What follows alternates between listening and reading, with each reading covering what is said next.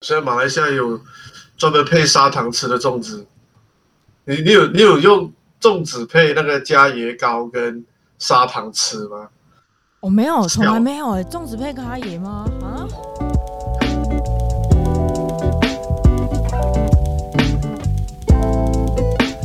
欢迎大家收听三甲，我是阿西，好久不见了，就是趁着端午节的。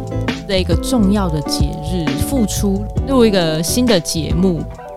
端午节，大家其实现在不太能够回家，然后吃的东西也大部分都要叫宅配啊、外送啊，然后或者去外带之类的。可能有很多东西，应该说粽子这个食物对很多人来讲，它是一个家乡味。那我们就在端午节的这一天聊聊粽子，然后聊聊你记忆中的味道。还有你从来没吃过也不认识的世界各国的粽子，到底粽子跟文化有多么深的关系呢？今天请来一个我的好朋友，超级喜欢食物而且很有料的一个朋友。好，请出场。哎，大家好，我是阿泰，哎，来自马来西亚。对，阿泰是我一个就是因为工作上而认识的朋友，然后他来自马来西亚，目前其实已经在台湾工作待了蛮多年的。我们一开始因为工作认识，然后他其实是做互动产业、互动设计相关的的人，就是专业领域跟我前阵子有点像。其实，其实我做很多事情了。对，啊、对，因为他是万、啊、万事屋阿泰，对，做的事情也太多了，所以难以定义。难很难说，很难说。现在比较偏向做产品跟专案经理部分。OK，我刚以为你说要做做餐厅之类的。哦，我不敢不敢做产品，太太太了解整个市场了。哦，理解理解。但是我们都很喜欢吃东西，而且就是可能聊个食物一聊就两个一两个小时以上之类的，就是从文化从哪里开始聊食物，然后他常常会提出我从来没有想过的观点跟细腻的地方，我觉得。我干，我一定要找阿泰来来，上节目。所以今天的粽子专题呢，先从为什么端午节要吃粽子，还有我们记忆中的粽子是怎么样来切入。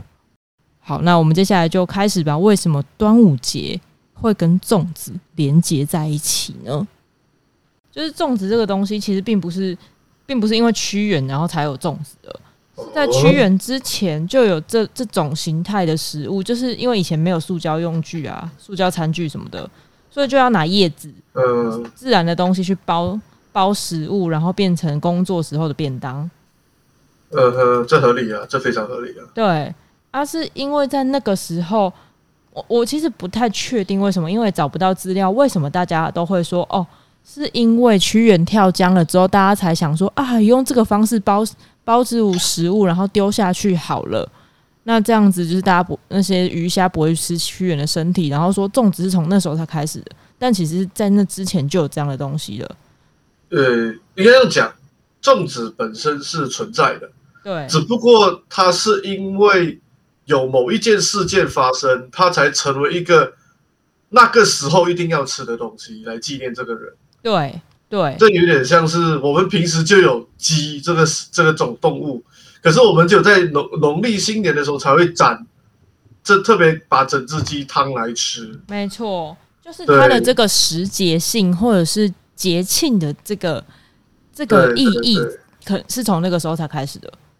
对，就是基本上基本上，呃，我没有记错的话，以前的人没有那么多保，没有没有我们那种保丽龙那种，不是那种那种。你说塑胶袋什么之类的吗？保鲜膜，保鲜膜可以包东西，啊，所以那时候其实都是用一些叶子，然后煮干净，然后就来包一包，就这样子放着。对，所以基本上这就澄清了一件事情：粽子的起源其实跟屈原是没有直接关系的，但端午节吃粽子这件事情跟屈原有关系。对，就是一个流传下来的季节了。嗯，可是可是这个是我们一般人所认知的起源。但对，其实经过考证之后，粽子的起源跟屈原是没有关系的哦。是，嗯，我下面写的这两种，一个它它就有两种说法，这个是我从那个呃主妇联盟那边的资讯得得到的。那它其实是有一些论文还是考察的资料来源。那一第一个是，哎，寒食节就跟吃润饼一样，寒食节当天不能够开火，那只好先做好一个食物让你当天可以吃。那第二个就是。第二个原因就是古粽子在古代叫做角黍啦，啊是用某一种叶子去包裹那个黍米的食物。啊，五月呢，因为很热，它是夏天要开始的时候。以前的人其实他的医疗没那么发达，所以也有很多人有可能是热死，或是因为湿气、热气等等容易生病。所以五月那个时候会俗称毒月啊。这个五月是指农历五月，农历五月就是六月。对，很夏天的开始，很热那时候。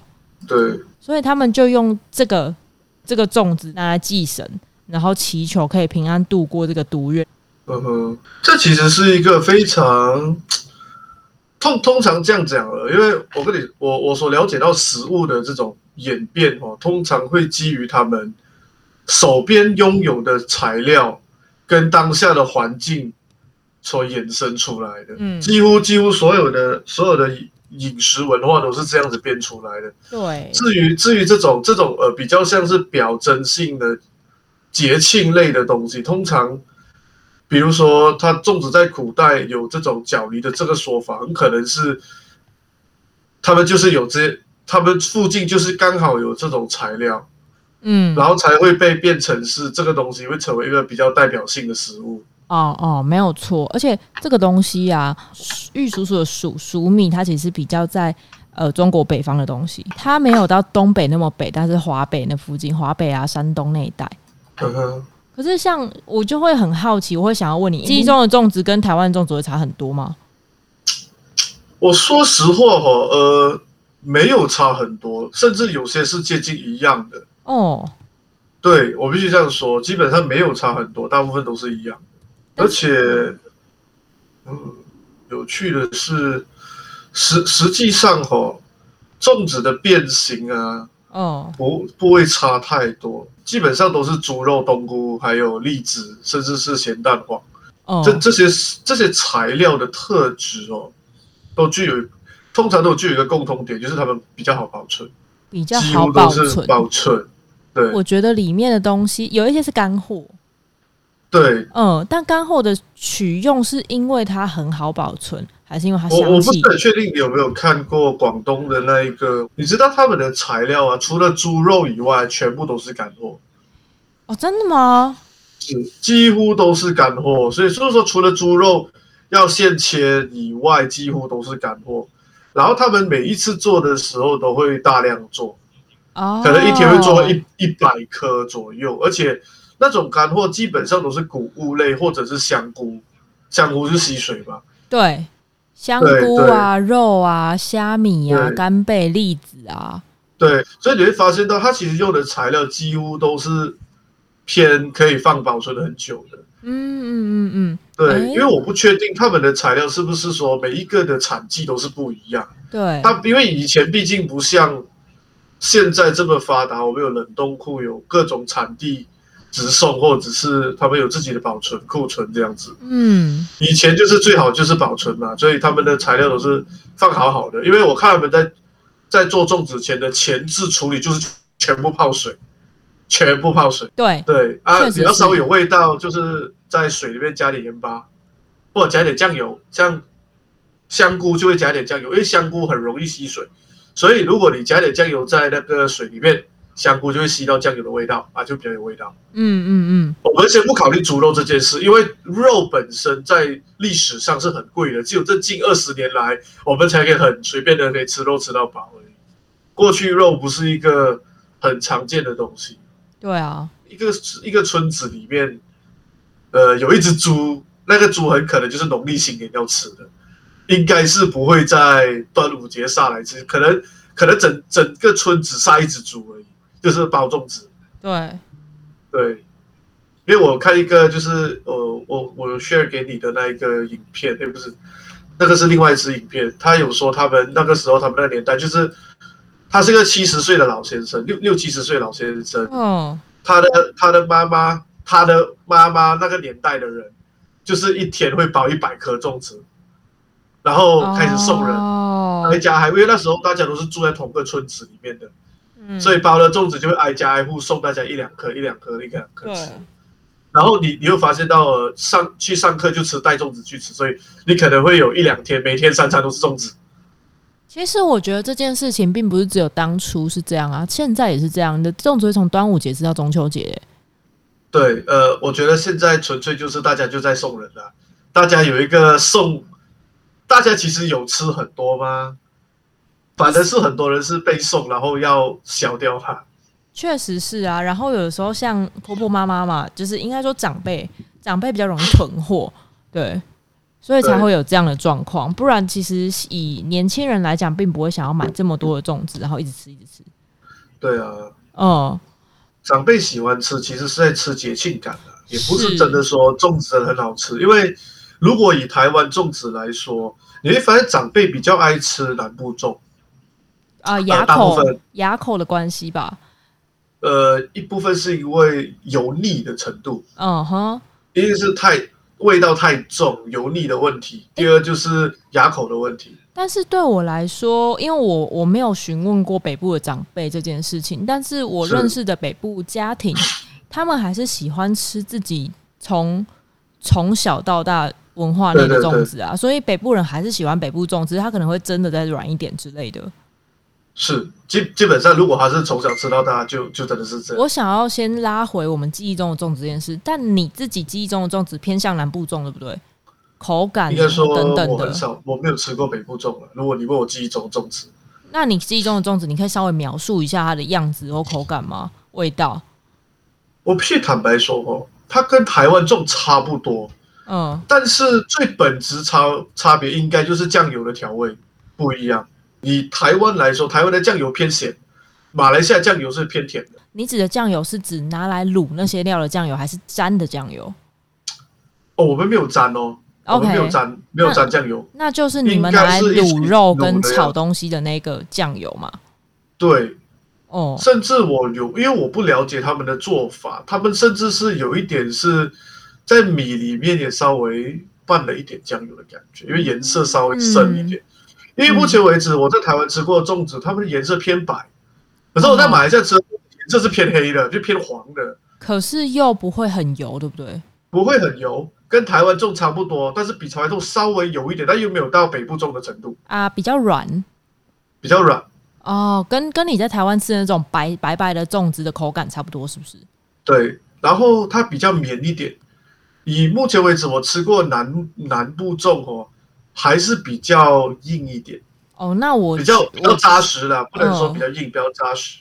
扎实的话是是有可能的，因为。台湾，不过因为我不太确定你吃的南部粽是哪一些。就我自己，因为我是南部人嘛，高雄人，我从小到大吃的南部粽其实都还蛮呃软绵的，甚至那些米粒会整个粘在一起，你看得出米粒的形状，但是它就是粘在一起一口吃的，一口要吃掉，它不会散开，也不会分分成一粒一粒米的。对对对，是不会的，是不会的。对，但你刚刚讲的白色的米，那我就可以确定你吃到的是南部粽，而不是北部粽。很可能是因为那时候给我。送我粽子的人是吃素的，他那个是素粽，他没有放太多的那一种调味，哦、就是跟所以它是很很米香味很重的那种南部粽，不是理解理解，不是那种放呃调味肉类的那种南部粽，是有塑料的还是纯花生的呢？它真的是纯就纯吃吃素的人的那一种，没有没有塑料的，我记得是没有塑料，都很原汁原味的那一种。就是花冬菇、栗子。哦，了解，那确实是归类在归类在素粽里面，因为呃有一个东西是南部的菜长，我们晚一点会讲到，只有南部有，只有台南，嗯、呃，对，大概就是台南、高雄、屏东有这个东西，那是。另外一种素粽了，嗯。不过有趣的是，我看到你们南部粽会配花生粉跟酱油膏来吃，欸，是的，没有错。我们不会配任何东西，因为本身就有味道，我们可能。我印象中，我们至少有加了酱油在里面，所以我们的调味已经完成了。哦，就是台湾的南部粽，就跟你刚刚讲的一样，你的料都会先处理过，先卤过。嗯，只有只有花生，它可能是生的料，花生跟米是生的，但其他肉啊，然后香菇等等的，就我们家做法是习惯先炒过，或是先卤过。哦，然后把生的米、生的花生一起包到叶子里面，包起来之后，用水煮个。呃，大概三个小时煮熟，然后因为米没有炒过，所以就像你刚刚讲的，你们的可能有炒过，或者是有拌过酱汁，所以会大概介于南北部粽之间，有带一点颜色，稍微有点油。但台湾南部粽是淡米色或是白色的，它的味道其实因为经过长时间水煮，有一些会跑到煮粽子的水里面去，就不会那么重，包括油也是，所以它会很清淡。那跟北部粽相比，这样清淡的味道，它就适合沾酱汁。哦，哎、欸，然后你知道吗？台湾大家不是说，哎、欸，南部人、台南人很爱吃甜吗？那酱油膏，酱油膏沾下去，有的时候可以加一点甜辣酱，然后花生粉。花生粉的话，基本上是我刚刚讲的，只有花生跟糯米的那种菜长、菜种、素种会这样吃。OK，那个东西，它在吃的是。米跟花生的香甜味，OK，哦，所以你选了好的花生粉之后，花生也很香哦。然后酱油膏就稍微沾一点就好，不要太多。哦，听起来很像你们那个冰淇淋润饼，这种混合的这个感觉很非常类似。我们菜长有一点就是他也可以吃冷的哦。哎、欸，应该这样讲，我我先谈一下北部粽，我们等一下再来讲温度这件事情，因为在台湾的粽子啊。冷的、热的都有人吃。嗯哼，嗯，我没吃过冷的粽子，这、嗯、是我第一次听过有这种东西。我跟你说，真的可以试试看。但我讲一下北部粽，因为刚刚我们在讲的都是比较偏向软糯的那种南部粽。对，嗯，但北部粽它是用蒸的，它跟南部粽最根本上的差异有一个用煮的，一个用蒸的。然后第二个差异就是南部粽是生米，因为它煮很久，它可以把它煮到熟。啊，北部粽是用蒸的，它大概顶多就一个小时、两个小时，可是它不会直接在水里面跟水有接触，它就是用蒸汽，所以它要把东西都先弄熟，所以它的米呢，米是蒸熟过的，蒸熟之后再跟酱汁去拌炒一下，所以等于你就是拿那个它的叶子或是笋壳，北部是用笋壳，然后把把熟的料都这样放进去之后包起来。再蒸一次，让它的味道混合在一起，然后吸笋壳的香气，所以才有人会说：“哎、欸，北部粽是不是三滴油饭啊？”OK，因为它比较粒粒分明一点点嘛，不会像南部粽那么的软糯，没有没有烹煮那么久的时间。可是我要帮北部粽平反一下，就是北部粽其实每一个料，你说要卤肉，然后要弄香菇，要用蛋黄，然后卤栗子什么的。其实，因为每个东西它要卤的时间不一样，啊，也不能全部都混在一起煮，不然就糊成一块，就超勒勒的。勒勒勒勒的意思就是有点混浊，然后烂烂的粉粉这样子。所以，当每一个料就像你在煮卤味一样，每个料都要分开分开一锅煮的时候，真的超级麻烦。呃，对，非常麻烦哦。所以我怀疑这种这种这种北部种的烹调方式，很可能是后期被给改改良的。应该是来到台湾之后被本土化之后改良，跟本本地人的一些东西调整后改良出来。哇靠，你真的很会接。这个这个这种这种方式其实不太，你你有没有想过，就是在古代是不会有两阶段式的烹调法的，因为很因为能量这件事就是很难取得，对啊，生火这件事就是麻烦，怎么可能有人先煮熟，然后再把它蒸熟？哦，就是这件事情很违反。就是能量，就是违违反一个常规，或是直觉，或者是对对，对那个价值，你有必要花这么多时间在这个上面吗？对，这件事情是很贵，而且你因为刚刚你提到有，它是用硬笋壳这件事情，哎、欸，没错，硬笋壳这个东西是哪里来的？因为我们我所了解到的是竹叶，他们都是用竹叶，而竹在世界各地都有，对。可是硬笋壳这种东西是不是台湾比较常见？其他国家反而很少用，其他中国大陆内陆到底是哪里比较多产这种东西？哦、呃，基本上有产竹笋的地方，你把它剥壳下来之后，它就有笋壳了。但这个笋壳并不是你剥下来之后直接用哦，要经过烟熏。嗯，哦，对，啊，可是，也就是说，它其实是需要经过一部分的加工才能被使用来做北部粽。没有错啊，嗯，所以它变成说，它这里的工其实比。一般粽子至少多了三个步骤了，分料分开炒，笋壳要经过处理，然后再先煮后蒸。没错。这蛮多工的，听起来。你不会觉得听起来很不合逻辑吗？为什么这么的多工？对对对，这个这个听听听起来不是很合逻辑。但但我可以说很正，这个很正常。为什么？因为如果今天你想要吃一些比较比较丰富的东西，比较丰富的、比较多层的味道，对，比较多层的味道。像你看他，他说他米煮熟后才放酱汁拌炒，表示说酱汁拌炒这件事情其实是给自己的很多种口味。对，所以他很可能是很可能是呃比较富裕的人家在后期做了一些调整，让他们吃起来他们的粽子跟别人有一点不一样。嗯，对，因为我们说食物的这种。是跟周遭生活是有很强烈的关系的。可是，如果是北部的话，他看起来比较像是比较有钱的人家自己去做了一些调整，把它弄得复杂一点，但是又更多层次味道可以混在一起。有可能是他们家的师傅之类的，这个我我可能需要再呃考证一下。但我觉得这个说法很有可能，而且这个这个做法啊。就像我刚刚讲的，它是用蒸的，所以它比较粒粒分明。然后里面酱汁的味道，因为它不会流出来到水里嘛，所以都会收在这个粽子里面，所以相对它就比较咸，然后比较油。嗯哼，哎，所以你不太需要沾酱啊，顶多沾个甜辣酱之类的，平衡一下味道而已。不过，不过我要提一件事，你刚完全讲到一个重点，北部粽其实独树一格。嗯哼，嗯，因为我记得之前问你的时候，你跟我说，哎、欸，就你所知，东南亚的粽子大部分都是比较偏向软糯的那种口感，而不是粒粒分明的。嗯、我必须说，东南亚的粽子大部分都是从广州、广东一带传下来的啦，云南那边这样子传着过来。嗯，那我们这里也不流行吃笋，我必须说实话，东南亚是不流行吃笋的。啊，是啊。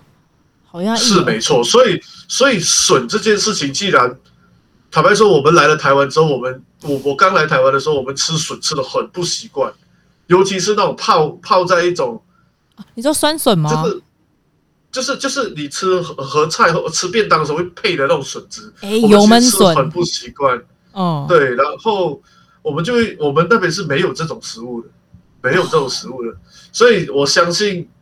我们那边不会有北部粽，是因为我们也没有笋这种东西，所以我我我们的粽子应该是有调整了一些调味方式，但是在外壳这个部分是没有调整的。哦，我懂你的意思。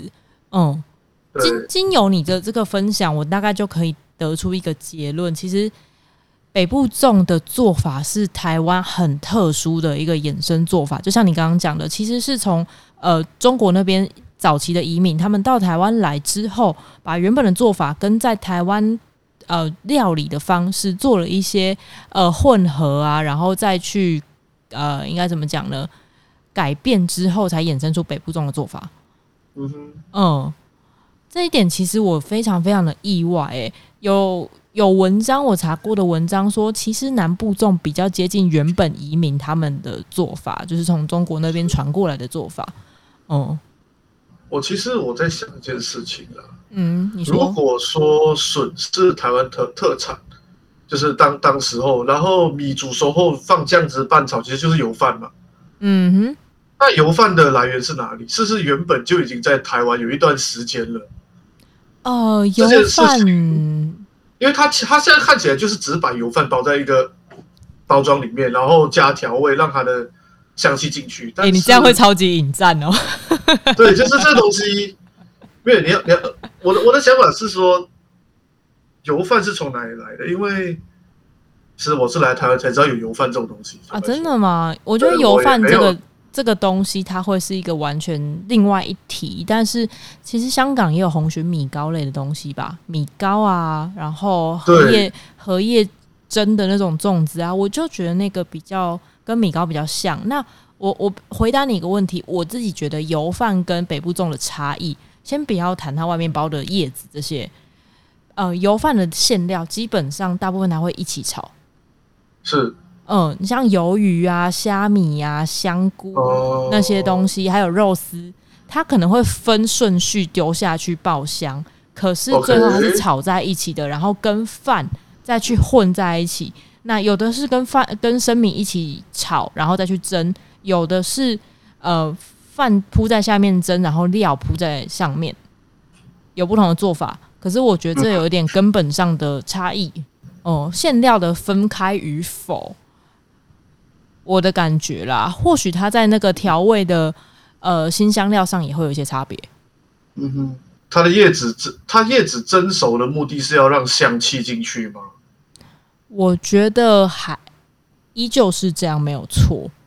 嗯，嗯，我没有吃过，所以我没有办法判定说它的香气到底有没有办法进去。你要不要考虑今年叫个外送，或是宅配一下 试试看？我我好像有吃过，但是我印象其实没有很强烈。我觉得好吃的北部粽蛮好吃的，真的，真的。对，那那，那找机会吃一吃好了。不过好像现在现在就要定了，是不是？基本上现在网购非常非常的方便，甚至 Seven 的那种 i 预购都可以，而且还免运到 Seven 取货。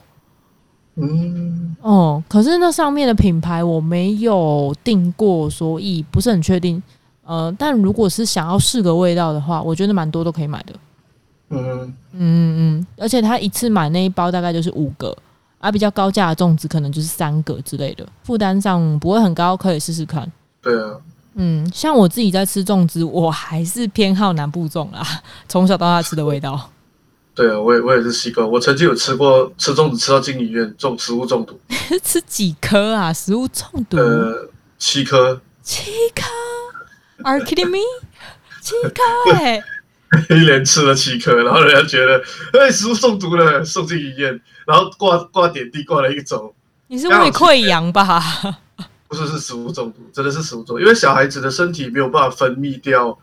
我那时候粽子有一种成分，那、uh. 成分小孩子的身体没有办法分解掉，如果吃太多分解不掉那个东西。是是糯米吗？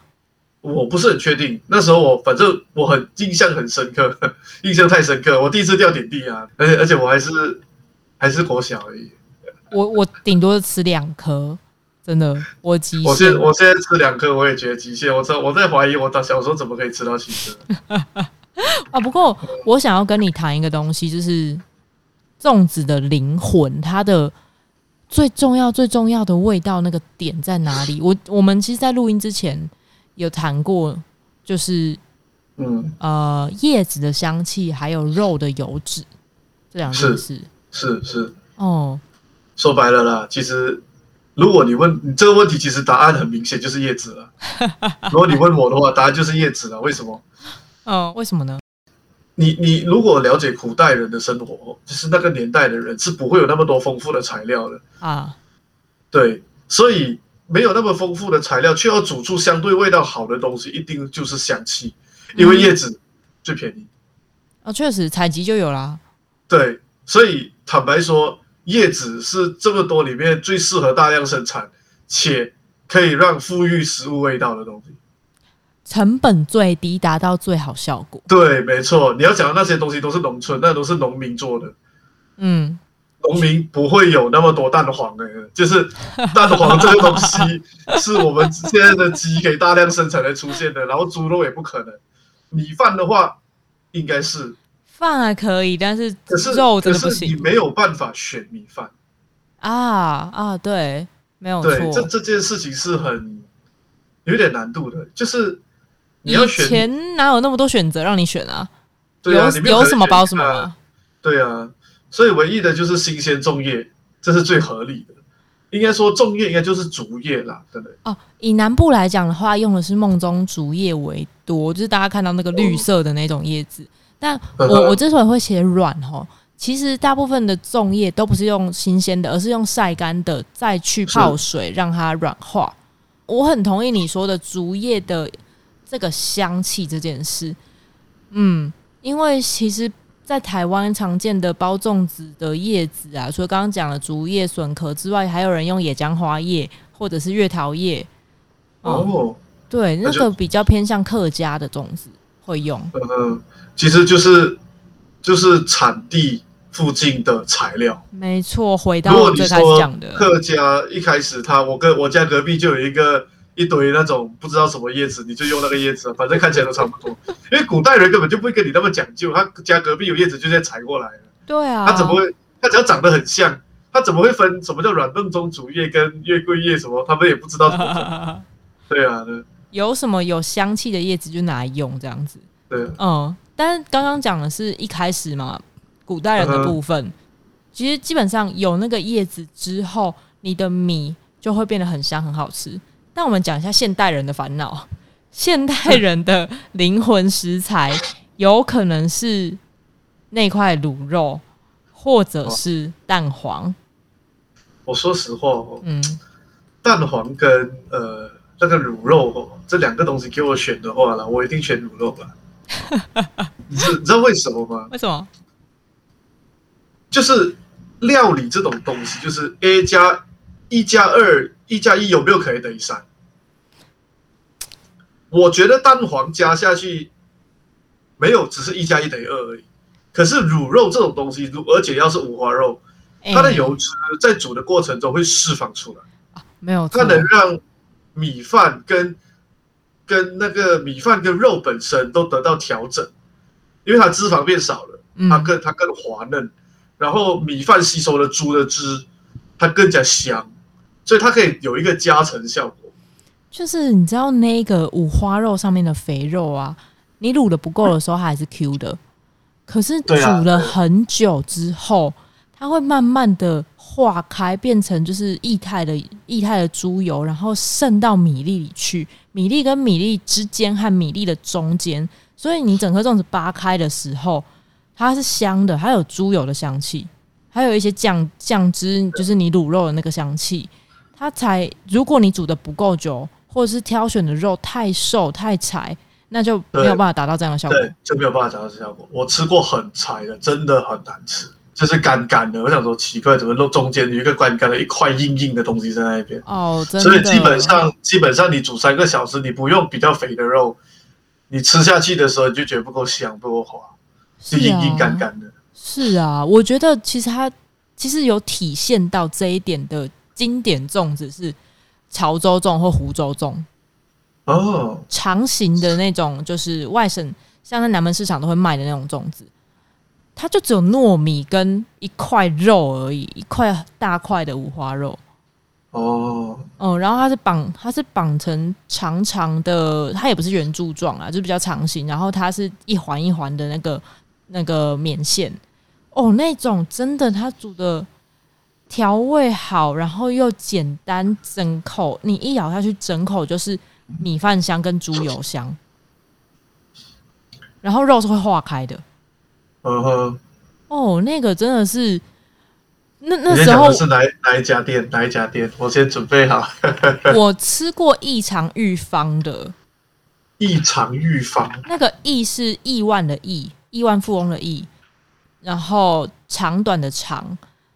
我知道了，我找到了。对对对对，其实南门市场好几间，哦、然后有一间九如也不错。九如的话，它在市政府附近。九如哦，对，九如的豆豆沙粽非常好吃。是卖那种特别的菜哦？哎、欸，还是是我记错吗.因为南门市场那边很多间，我可能有有点记错。因为异常玉芳，我记得他也有卖很多熟食。嗯，但我必家粽子，嗯嗯嗯，有一间是叫九如，九如的我吃过，然后有一间叫做。四维。不过说实话，哦，我觉得很多材料都很重要。嗯，虽然说我觉得猪肉真的是灵魂食材，但是其他像是栗子、蛋黄跟冬菇这这三样东西，哦，这四样啊，都是这四把，我都觉得不可以少。我觉得对你讲的很对，因为粽子它是一个 平衡下的，就是应该说它是组合下的平衡。缺了一个东西，好像就哪里怪怪的。对，你要你要看它的材料的本质，像是肉哦，它就是香醇，嗯，肉就是有浓郁的感觉。对，栗子呢，它就是清爽，因为它是甜的，它会抑制掉一部分咸的味道。对，蛋黄就是咸的味道，它就是让味道爆发出来的原来。然后香菇又是另外一种香气，还有多汁。对，它就是让那个整个味道稍微，因为香香菇的味道是稍微苦涩一点的，嗯，它可以让味道沉，比较有厚度一点。而且所以其实这四个东西混混在一起，它能互相的加分。就是你吃一口，哦，有点腻，吃另外一边，吃完那边再吃另外一边，所以你它它刚好你每个吃一口吃一口，它的平衡点就吃完了。没有错，呃，其实对我来讲啊，粽子里还有一个很重要的，大家觉得它是配角，但它也是很重要的灵魂之一，就是花生。哦，花生不好吃，没煮透，硬的。你吃到真的心情会非常差哎、欸，对，这非常差哦。花生一定要松绵才行，看情况。我有吃过脆的，我我那个脆是蛮好吃的哦，是吗？在粽子里呢？对对对，是蛮脆的，就是它它不是硬的那种脆，它是咬下去就就，可是你你吃下去它是稍软的哦，它是软的，可是它咬下去是一种突然间就断开两层两片那种感觉哦，就是脆脆断开的。但是它咬下去还是不会很硬的，这种我我可以接受，比较像是那种凉拌的，就是花生凉拌花生里面那样子的口感，有有点像小菜里我们平时吃那种小菜的花生。哎，对对对，对对对，嗯，这个的话我觉得可以接受，而且花生其实它带有很强，就是很舒服的甜味。对，而花生基本上跟栗子的角色是很接近了。嗯嗯嗯，通常这两者就是取其一，但如果你是树种的话，基本上两个都会放。哦，树种有时候还会有莲子呢。对对对，树种还会有莲，只是它后面就是看你怎么配啊的，每个每个的角色。嗯嗯，我最后在这一 part 我再提一个，对我来说是回忆中的粽子，就是那个皇帝豆，你有吃过吗？皇帝豆？皇帝豆，哎、欸，我知道这是什么东西，但是我们好像没有特别拿出来吃，直接在里面一起吃掉了。嗯，我刚刚会说是我的记忆，是因为我我妈那边就是外公外婆，他们是从台南，原本小时候住在台南，然后搬到高雄的，所以其实，在饮食里面留了很多很多台南人的文化。我们家以前阿嬷自己包的粽子啊，会有一半是花生的粽子，就是就是外面是花生跟米，然后里面包一样的料，可是另外一半会是皇帝豆粽，把皇帝豆取代花生。对，我记得了，我的素粽里面是有皇帝豆。对啊，那个就是皇帝豆的口感就完全不一样。然后皇帝豆是一个很很南部的东西，而且尤其我觉得台南人有很多的料理里会出现皇帝豆，甚至像润饼也是。哦，啊，皇帝豆出现在润饼里面？哎，对对对，想象。哦，所以在很多小吃里面，皇帝豆这个东西对我来说。它会有点像一个台南人的身份身份证 辨别的元素哦，这个很好玩。皇帝豆是皇帝豆是臭豆吧？应该不是吧？呃，应该不是啊。嗯，所以就就像我讲的嘛，我把皇帝豆当做跟台南食物文化的一个连接。那粽子这个东西，我觉得它也某部分来说，其实全世界很多地方都看得到粽子。包括我们今天讲的，像阿阿泰那个马来西亚，然后新加坡啊，甚至在印尼、泰国、缅甸，然后有的日本、韩国都会有粽子。我觉得它有某种程度上是跟华人文化有很深的连结。哦、呃，为什么会这样讲？嗯，应该这样讲，用叶子包着谷物类食物来吃。对，基本上只要是有产米的国家，都会有这样相关的食物饮食文化啊。确实是我我完全同意你这个说法。可是我先从比较狭义的粽子来讲，因为你刚刚讲的东西，它可以说是叶子包裹米饭的一种食物。可是会给粽子这个名字，应该只有就是呃华人文化基础的人。会用这样子的名字去称称呼它，是没错。嗯，因为我我自己在做资料搜寻的时候，发现，哎，亚洲地区的粽子有很多，其实都跟我们的包的馅料很像，只是可能跟当地的东西稍微有一点融合，文化融合之类的。那再去深究一下，发现，哎、嗯，它的根源很多都是来自于华侨。哎，对，呃。应该说中国大陆，尤其是南海一带哦，基本上都是主要是走贸易路线哦，嗯、所以基本上会很多人流到去这种东南亚，因为东南亚其实最靠近广东那一带，嗯哼，所以其实不难想象，因为我很多朋友都有到泰国啊、越南啊、缅甸啊这这些国家去，嗯，尤其是二战的时候，其实跑的人非常多，往那个方向啊，那个方向跑的人是超级多的。哦，对啊，所以只要有移民到那个地方，通常都会把家乡的食物带过去嘛。哦，呃，就是在那边用那边的原料做出来的，对对对，对，蛮常见的这种东西。没错，所以就会变有一点文化融合，但它的根基或是那种 core，它的核心的原料还是那个样子，嗯、核心的逻辑。对，但是我我觉得娘惹粽这个东西哈，嗯。我必须说，它不是染成蓝色。或许你的定义是没有错的，它当初真的是以这个为出发点。嗯，但我吃到的娘惹粽是甜的。哦，甜的嘛？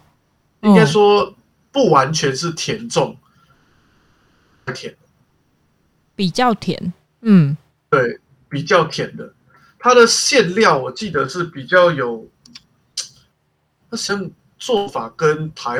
跟一般我们就是放炒那种肥猪肉放进去不太一样，嗯嗯，它的馅料比较偏向马来马来西亚当地人的那一种，你知道我们马来西亚有很多咖喱，很多人当很多那种炒那种红红酱之类的，哎，我知道。炒红葱头的那一种，对，对它现在比较偏向那一种，所以它比较像肉燥，看起来比较像肉燥，实际上它的调味都是比较偏当地的那种香料调法。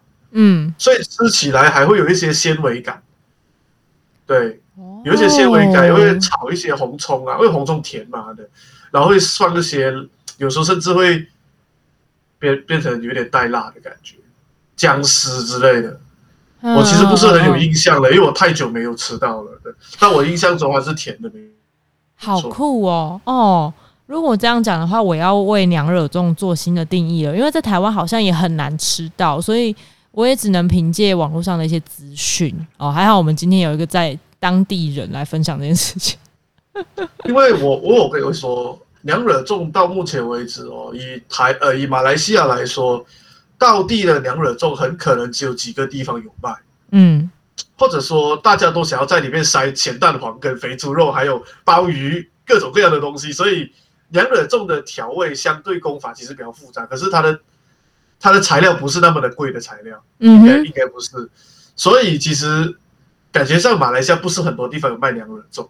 哦，那因为我在我妈我妈是那个马六甲人，她那边有一个很道地的娘惹粽，所以我每一次都是买同一件，可是它看起来就没有蓝色了。原来如此，对，哦，没有蓝色这东西，可能可能真的是我们的文化的一环，可是现在还有没有特别去染蓝色？我倒觉得还好，因为我已经很久没有吃到有染蓝色的了。嗯。所以说，娘惹粽里面包的馅料是什么？我记得它是，呃，是绞肉类的东西吗？还是跟我们这边的粽子很像？应该跟你们这粽子是不太一样的。对，我记得我查到的资料也是不太一样。对，嗯，我查一下它的原料是什么。不过应该这样说啦，娘惹粽是华侨衍生出的食物吗？还是是马来人的食物呢？我跟你说了，娘惹哦，是马来西亚人跟呃马来人跟华人通婚后对女性的称呼。嗯哼，嗯。然后呢，因为女性负责做菜，所以就变成娘惹料理。对，这是系列是这样来的。那娘惹粽其实就是。形式上应该就是华人食物，可是调味上是走马来西亚的马来人的那种调味方式。对，它的哦，它的处理方式，它的馅料的做法比较偏向那个椰浆饭的那个辣酱的做法。哦哦哦，对，处理方式比较偏那一种，也就是主主要还是以红葱头、红葱头五花肉，我看它也是红葱头五花肉啊，但重点应该就是炒法。它还有放冬瓜糖在里面去炒，太酷了，也就是焦糖化，应该看起来有焦糖化。我理解这件事情的，嗯，因为台湾的台湾的卤肉基本上它不会放冬瓜糖，但是会放冰糖，而且它会拿胡椒去炒。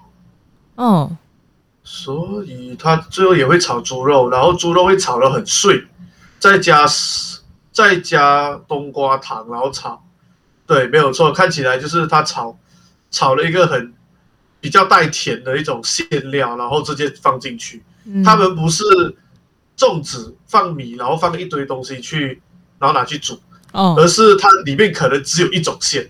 了解，那这算是比较新文化，比较不是那么传统。我原本想谈的华人华人文化的那种粽子，但是我觉得它的调味方式是有一些脉络在里面的。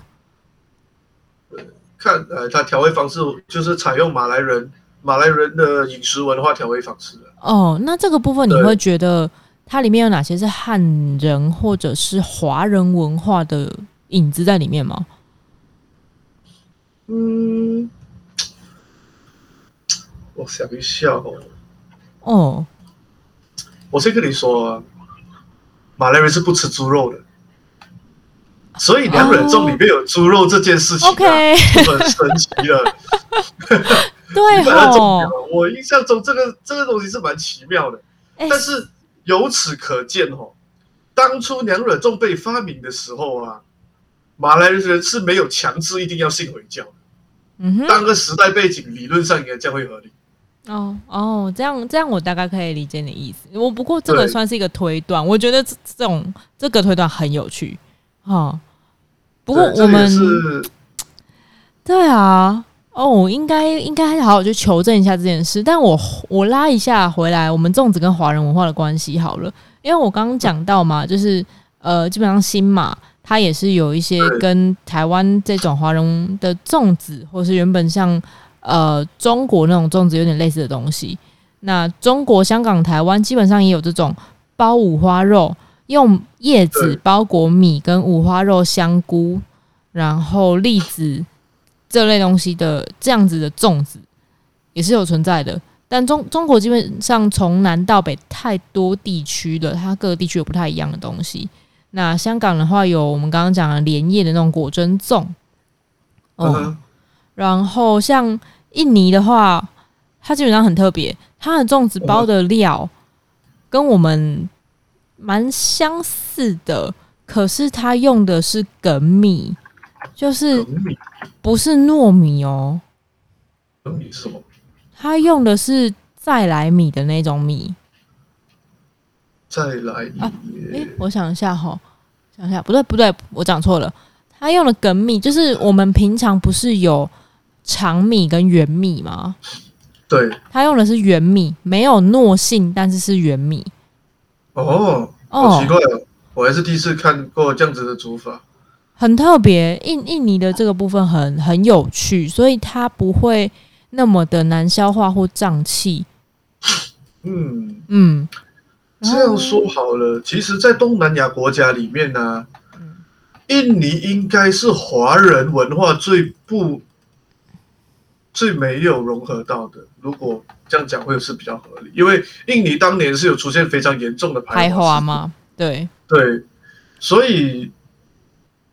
他这个是，我觉得这部分其实我在这一 part 谈的啊，会比较像是，呃，在那边的华侨他做出来的跟原生文化有关系的粽子，那这个部分它就跟华人文化有有连接，可是，在当它也有一部分使用了当地的食材，对，所以变成一个融合，嗯，是，所以我不是很。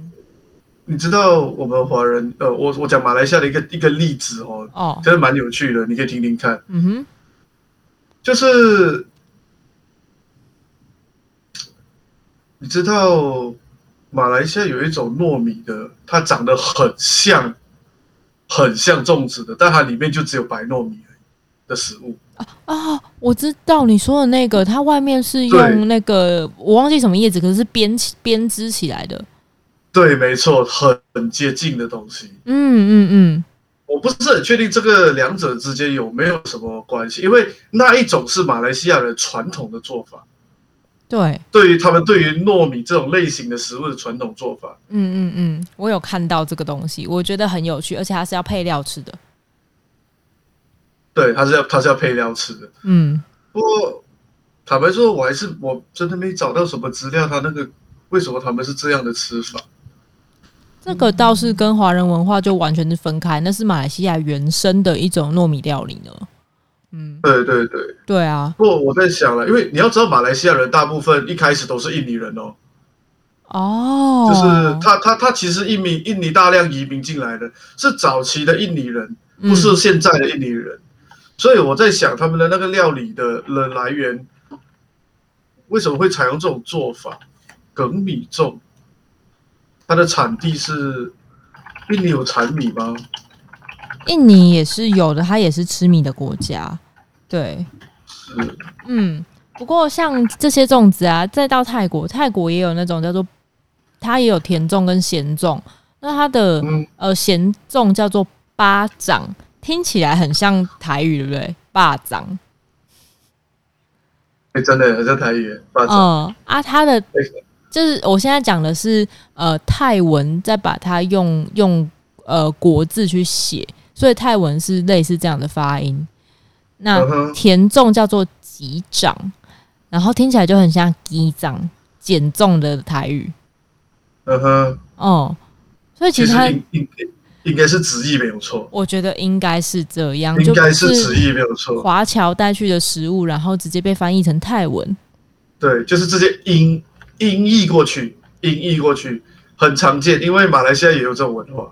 哦，有很多音译过去的食物，因为没有没有东西可以形容它，那就是直接音译过去，就就很有趣啊！在搜寻这项做这些功课的时候就，就哦，原来这些东西看了一下它的馅料，很多华侨很多都是跟台湾我们所认识的传统的肉粽的料很像，然后再看一看啊，其实大部分都出现在华侨华人的社区里面。可是又每个国家都有一点点，或呃可能不止一点点的不一样。像泰国啊，刚刚不是有讲它的甜粽吗？它叫吉掌，吉呃吉呃吉掌。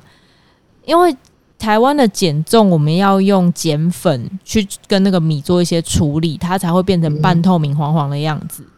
是，所以以前可能是用草木灰之类的。泰国的传统做法。是用榴莲壳去燃烧成灰之后泡水，它就会带碱性，然后来处理那个米。对，你说的没错，这个合理。因为马来西亚对于榴莲的使用方式也是接近这样。我觉得超酷，这就是这就是跟当地的文化融合。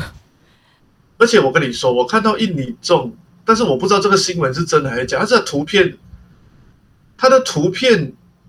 就是我跟你讲的那一种纯包糯米的那一个一包的那个照片，嗯、对。对，也就是说他们的、哦、他们的包法包法啦，嗯，他们的粽子的包法跟我刚刚跟你讲的那一种就是纯纯米的那种煮法的包法是一模一样，对，只有它里面的内容物是不一样，哦、包法是。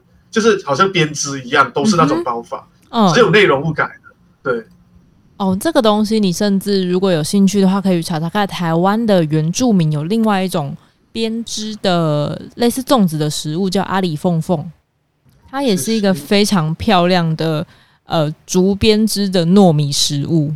哦，真的，这看起来真的很像，哎、欸，真的跟我们那个长得很像，哎，很像，对不对？除了它里面的东西的材料不太一样以外，嗯，它整个编织方式都很像。对，我怀疑这就是东南亚人的编织方式。我觉得可能同样南岛语族啦啊，我刚刚讲错，它不是它不是用竹叶，它是用那个林头林头树的叶子。嗯哼，哎，意外的找到了一些连结。粽子与粽子间的连接，只是只是他们造型不像，因为那个另他马马来西亚的那种印尼的人那种，他比较偏向菱形，嗯，然后做一个菱形，我不知道他们对菱形是有没有情有独钟，我是不知道啊，好好他们都是菱形，哦、嗯，对啊。啊，那我们就进到最后一 part 好了。我现在真的当做就是正式录音的感觉。最后一 part 就是非华人文化中的广义的粽子，我们给了它粽子的名称，是因为我们觉得，哎、欸，它的、oh. 它的逻辑其实跟跟我们讲的粽子很像，就是叶子在包米，然后再包一个什么馅料，肉类、蛋白质类的馅料这样子。嗯，是。可是对于那个文化中的人，他根本不知道粽子是什么。像这样的东西，其实举例就有很多。台湾的原住民就有像吉纳布啊、阿拜这样子的，呃，我们叫原住民粽。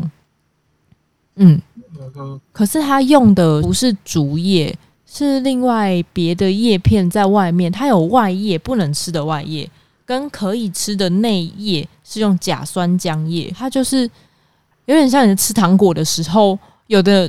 以前的糖果不是外面会包一层糯米纸嘛？你可以把它一起吃掉的，你知道那种吗？哦哦，我知道，我知道，我知道。欸，有点类似那个概念啊。这个甲酸浆叶它自己有很特殊的味道，所以它会紧紧的粘在你里面的那个那那块呃食物上，所以你会把它一起吃掉，也可以帮助消化。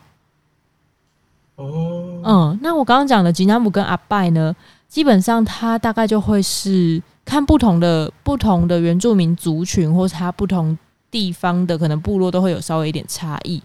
那基本上它可能就是用小米粽，或者是用像蓝屿的达悟族，他们会他们有产小芋头，所以会把芋头磨成粉之后来做芋头粉的粽子。